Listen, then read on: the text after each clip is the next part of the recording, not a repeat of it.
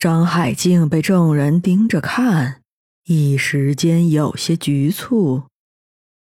我我说的是真的，你们不相信？我信。张海月接过话，那你再说说，你看到的他们放进去的位置在何处？其实张海月并没有过多的期待答案。毕竟，触物显影这个能力是张海静的自说自话，干娘对此并没有认可。此时他这样问，确实有点病急乱投医的急躁。他自嘲。只见张海静信誓旦旦地走到一个土堆旁，在地上插了一截木棍。就是这儿。众人面面相觑，他们辛辛苦苦探索了一个礼拜的地形，没有任何结果，而这个小鬼只捏了几把泥土，就轻松找到了。老鬼感到自己的智商受到了碾压。你怎么证明？他不服气的问道。你挖下去就会看到。张海静得意的笑着。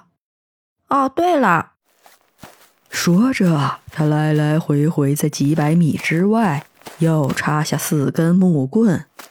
张海静仿佛沉浸在自己的世界里，认真且笃定。哼，这回轮到楼鬼得意了。他冷笑着：“这个小鬼才没有那么灵光，他就知道什么触物显影，不过是江湖骗术罢了。”你在逗我们咩？擦这样多根棒槌，这跟他们到处下铲探墓有什么差别？不都是需要一个一个的挖出来看？这完全没有解决问题。老鬼看向虾仔，本打算拉着兄弟一起嘲笑一番，不料后者若有所思的说道：“你的意思是，这几个地方都是主墓室？知我者，虾仔也。”张海静依旧得意。一个斗怎么可能有这样多个主墓室？老鬼不服，你不懂主的意思咩？我几时说过只有一个斗？张海静也不输气势，你怎么站他那边？老鬼不满的拉了拉虾仔的衣角，然后看向张海月。老大，这不符合逻辑。我们得到的消息讲是有一个大斗，况且怎么可能有这样多个油斗同在一个地方？那不早就被摸空了吗？都是主墓室，这句话再次点醒了张海月。他以为能意外获得一个主墓室的位置已经是幸运了，没想到忽然之间有这么多意外收获。可是楼鬼的话也不无道理。张海月想着，倘若有多个上千年的古墓同在一个地方，那珍奇异宝可谓是数不胜数。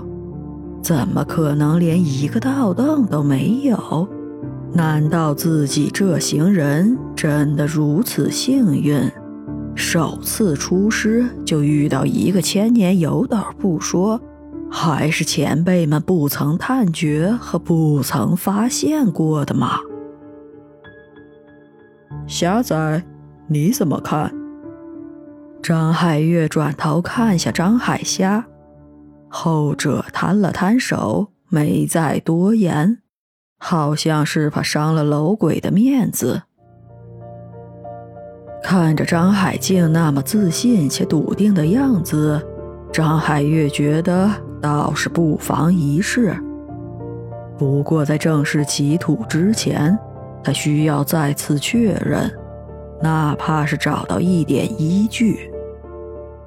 他不想兄弟们浪费宝贵的时间，但是要如何证实张海静给出的位置正确呢？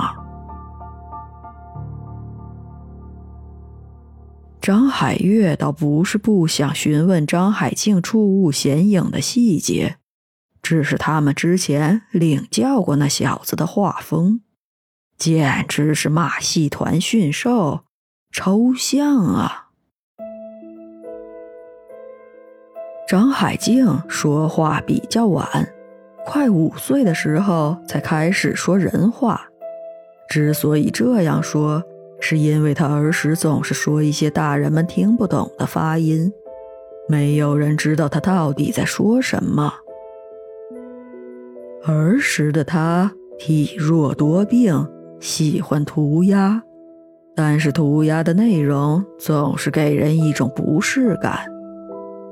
大人们看不懂画的内容，却能感受到画里传递出来的不吉利的画风。父母一度以为自己生了怪胎，一个既身体不好、不会讲话，还喜欢乱乱涂鸦的孩子，实在不能胜任繁重的农活，便准备弃养。张海琪听说此事之后。便好心收留了他，培养成张家小孩。如今看来，也许并不仅仅是因为好心。直到有一次，隔壁二狗家的狗子跑丢了，张海静带着众人在镇上一户大户人家找到并偷回去之后，张海月他们才发现。这个小子似乎真的有点与众不同。至于狗子是被偷还是被黑市买卖，他们不得而知。但是从大户人家没有声张这件事来看，似乎不是怎么光彩得来的。自那之后，张海静神算子的名号就在附近传开了。前来卜卦的人络绎不绝。十九世纪末的人还是比较笃信算命先生，尤其有诸多成功案例的先生，更是会被口口相传。不过张海奇不希望他收养的这些孩子跟普通人有过多的交流，所以张海静的顾客。都是小孩子。一次，他帮邻村一个男孩收庄稼，男孩说父母对他不好，经常打骂他，让他干重体力活，还不给他跟其他兄弟一样多的饭吃。张海静拉着他的手，告诉他那是因为他是被买来的，亲生父母已经在灾荒中罹难。男孩听后很伤心，后来逃跑了两次，都被逮了回来。非但没有改变现状，日后的生活更加艰辛了。张海琪知道此事后，责罚张海静三天不许吃饭。自那之后，张海静便不再多嘴。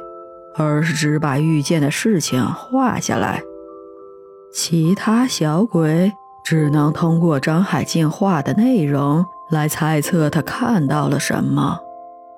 不过那些画实在抽象，小鬼们多数是猜不到的。张海静自然也很少明示，虽然那画风暗黑。但是张海月还是发现了一些规律。每当他们猜对了张海静看到的画面，或者知道了一些不该知道的信息，张海静就会受到惩罚，不是大病一场，就是被干娘体罚。久而久之，他们竟然可以通过张海静是否被惩罚来判断他们的猜测是否正确。当然，并不是所有的画都能被猜中答案。张海静也不是每画一张画都会生病，所以张海月并不知道这是真正的因果报应，还是只是巧合。张海月再次看向张海霞，忽然二人眼前一亮，似乎是同时想到了证明主墓室位置是否正确的方法。